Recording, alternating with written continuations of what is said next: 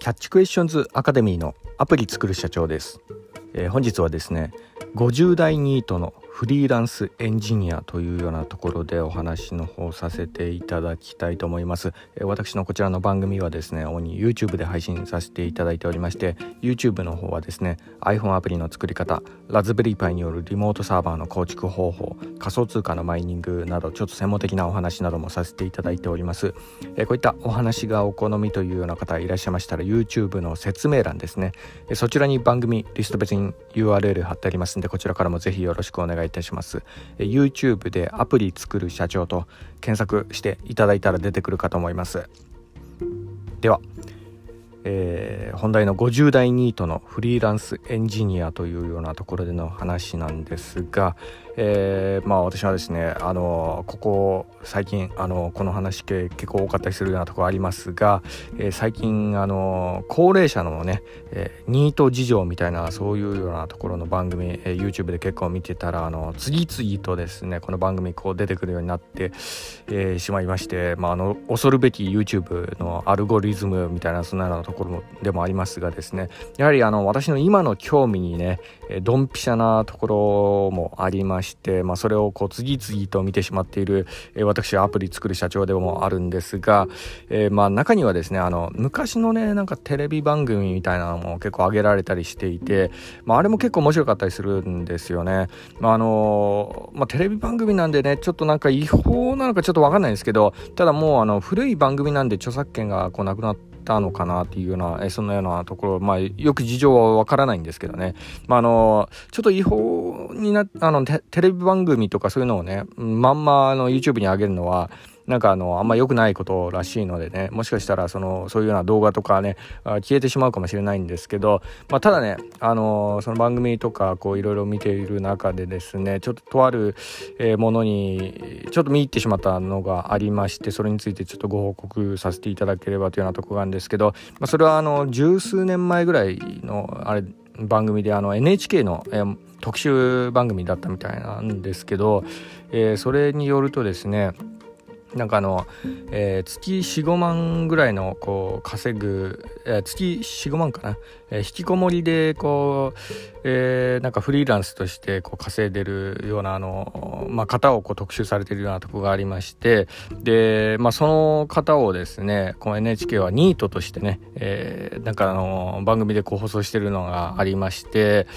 あの、まあ、ちょっとびっくりしたようなとこがあるんですけどねあの月45万稼げるっていうのはねフリーランスとしてはですね結構ねあのまあ努力したまあ努力されてるんじゃないかなとは思うんですけど、ね、というのもですね、まあ、やってもらったらわかると思うんんですけど、えゼロの状態からですね、月1万稼げるようになるだけでもですね、結構あの、フリーランスって大変だったりもするんですよね、今の時代。え特にあの、自分のアイディア1本でね、自分のアイディアだけでこう稼ぐっていうのはね、結構大変なところも、あの、アフィリエイトとかね、えー、やられてる方とかだったらわかると思うんですけど、あのー、本当ね、あの、1円稼ぐだけでも結構大変だったりするんでね、ああいうような、あの、アフィリエイトとかね。まあ、ただ、あの、NHK にとってはですね、あの、月4、5万っていうのは、ちょっとはした金なのかちょっとわかんないですけどね、えー、まああのそのそういうようなあの、まあ、低収入な方をこうニートとしてなんかあのカテゴライズしてるようなとこがあったみたいなんで、まあそ、その点をままずちょっと驚いた、まあ、あの時代なのかもしれないですかね。はいまあ、あの今の時代だったらね、あのまあ、月45万フリーランスで稼げるって言ったら、まあ、結構ねあのスキルあるんじゃないかなって感じで思えてしまうようなとこもありますけどね、はい。まあ、ただねあのその番組的にはですね、えー、50代でねえそのレベルだったというようなところがありかつね、えー、そろそろ80代になるお母さんのもとでこう2人暮らしでこう暮らしてるっていうような状態だったんで、まあ、そこら辺にちょっと危機的なものを感じて、まあ、そういうような番組特集をするに至ったのかなというような感じなところもありますけどね。はい。で、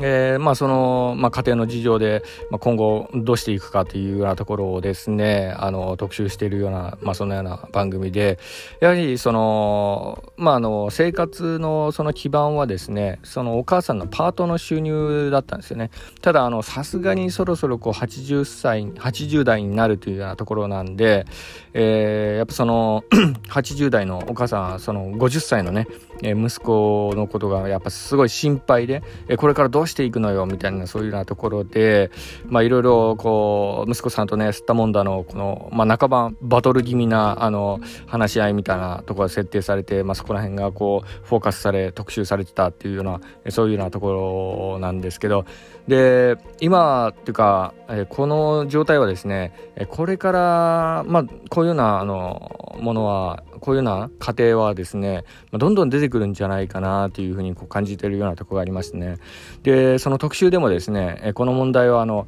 えー、8050の、え、問題みたいなそんなような感じで専門用語みたいなのがなんか名付けられてたとこもあったみたいなんですけどこれあの社会的にも結構問題されて問題視されているようなとこでですねで特にあの、え親がこうねあの80歳、え子供が50歳にこう達したこの、えーまあ、こういうのはあのニートニートなのかな、うんまあ、そういうのはあの貧困層の家庭で、え生活がこう破綻してしまう、可能性のある年代を、指す、え、造語化、まあ、そういったあの言葉らしいんですけどねこの8050っていうのはですね。でちょうどですねこの、えー、親のすねをこうかじってきてそれで貧困の、えー、50代の方がですね、えーまあ、ずっとこう生活続けてきたにもかかわらず、えー、その親がですね、えーまあ、そのパートとかそういうことでこう生活費をこう稼ぐことさえもこうできなくなってで共倒れの状態になるこの時期が、えー、ちょうどこの80親が80歳子供が50歳っていうような年年齢層でもものすごくこう、ね、生活が破綻するのが、えー、起きているらしいんですね。これはあの今後の日本では、えーまあのまあ、一つの課題になるのかなというような、えー、感じなところもありますが、まあ、これこういうようなね、えー、パターン結構出てくるんじゃないかなというふうにこう、えー、思うようなところがありますよね。今からの十数年前ぐらいのその NHK の番組でもそういうふうにこう特集されていたところもありましたんでね。でえー、この問題をねじゃああのどういうふうにこう解決したらいいのかっていうようなところでこう NHK の方でこう企画されていたところがあったんですけどそれはですね、え、その息子さんをねなんかのニート更生施設たるところに送り込んでその世間一般的にこう見見栄えのある、え、ような、えーまあ、いわゆるあの会社の下で働かせるように、えーまあ、仕向けるっていう、え、そういうようなことをこうやろうとして、まあ、それをこう番組として企画していたらしいんですけどまあ、これは果たしてねそれが最良の解決策だったのかなというふうに思うようなところもありましてですね、まあ、確かにねあの番組的にはまああのまあね、あの NHK ですんでね、あの見栄えのある、えー、ことなのかなって感じはしますけどね。まあただね、一方でね、ちょっと NHK のエゴも感じちゃったかなっていうようなところもあるんですよね。はい。で、まあ確かにね、あの、その息子さん50歳で月5、え、4、5万ぐらいのこう収入っていうのは結構やばい状態なのは確かにわかるんですけど、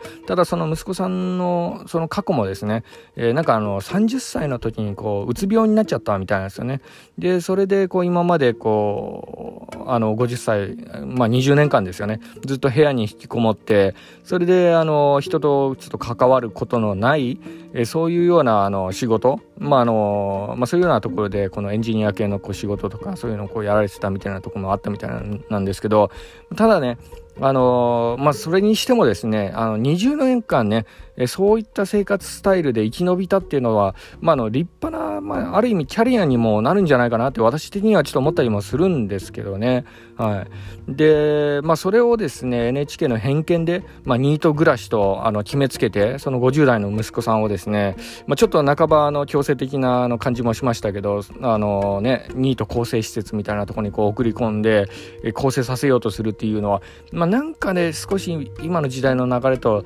えー、まあちょっとっと昔の番組だったんでねそういうような方向性の方がこう、まあ、正しいやり方なんだろうみたいなあの世間一般的なこう考えとか風習があったんで、まあ、そういうふうなあの番組の特集にしちゃうのもまあしょうがない部分もあるかとは思うんですけどただねあのー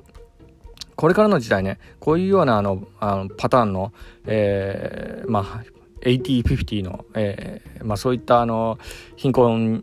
の時期にこうねうん、陥ってしまうような、えーまあ、の家庭っていうのはどんどん増えていくんじゃないかなというようなところがあるのでなので、えー、まあね私だったらっていうようなところでね最後に、え、どういうふうにすることが、まあ、こういうようなパターンこういうような家庭に対しての、えー、最良な解決策になるのかなというようなところを少しちょっとコメントとして残させていただきたいと思います。まあ、それはですね、まあ、私のこちらの番組をです番組もですねこうしたあのフリーランスエンジニアの方も結構多かったりするようなところがありますのでもしね、えー、逆の立場でね私もねそうした状態に置かれていたとしたらというようなところでちょっとこ、えー、考えさせていただければというようなところがあるんですがまあねこれはねやっぱねあのー、まずまあ、最初の一歩としてはですねあの変なプライドを持たずにやっぱあの親とのコミュニケーションを、えー、重ねて関係性を良くしてですね、えーまあ、それのその上でね8050のこの、えー、問題に対してこう取り組んでいくっていうのが、えー、最良なあの解決策になるんじゃないかなというふうにこう思ったりもしております。やはりですね、あのー、まあ、今の時代ねあの年金とか生活保護とかそういうようなあのえー、まああの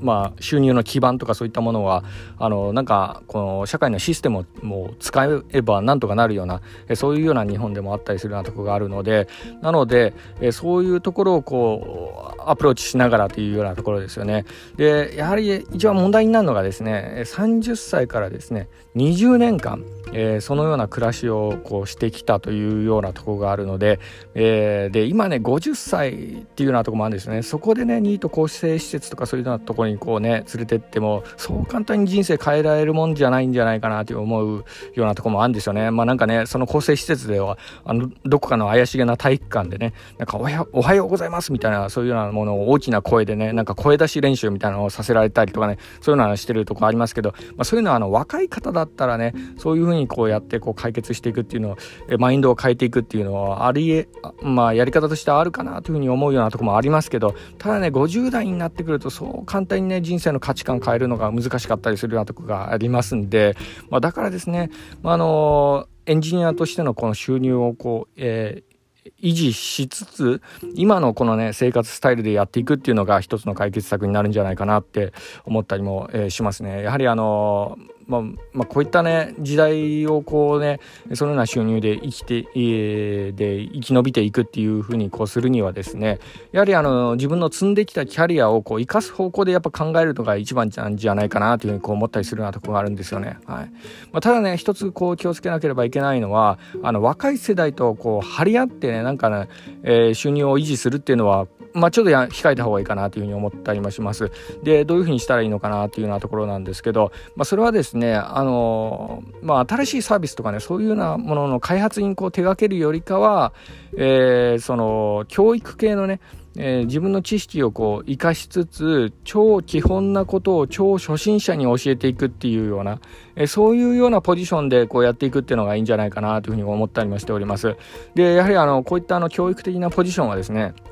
あのエンジニア的にも結構安定ですしやはりあの年齢を重ねればね重ねるほど教育者としての風格もこう強まったりするようなところがあるので、まあ、なのでねあの50代の方でこれからこう収入をこう維持していくっていうようなそういうようなことをこう考える上ではですねあのも,、まあ、もちろんね新しいサービスとかって夢があって結構ねあのやりがいがあったりするようなところがありますけどやっぱその自分の年齢に相応なねそういうようなあの路線でまあなんかこうポジション作りとあとキャリア積んでいくっていうのがやっぱいいんじゃないかなというふうに思ったりもしております。まあ、とにかくね、あのー、最悪ね、親に先立たれた状態だとしても今で、今の日本ではね、生活保護とかそういうのがあるので、まあ、なので、あの、教育的なあのポジションについてれば、まあ、それだけでもね、あの、社会貢献にもなるんで、まあ、だからこそね、あの、生活保護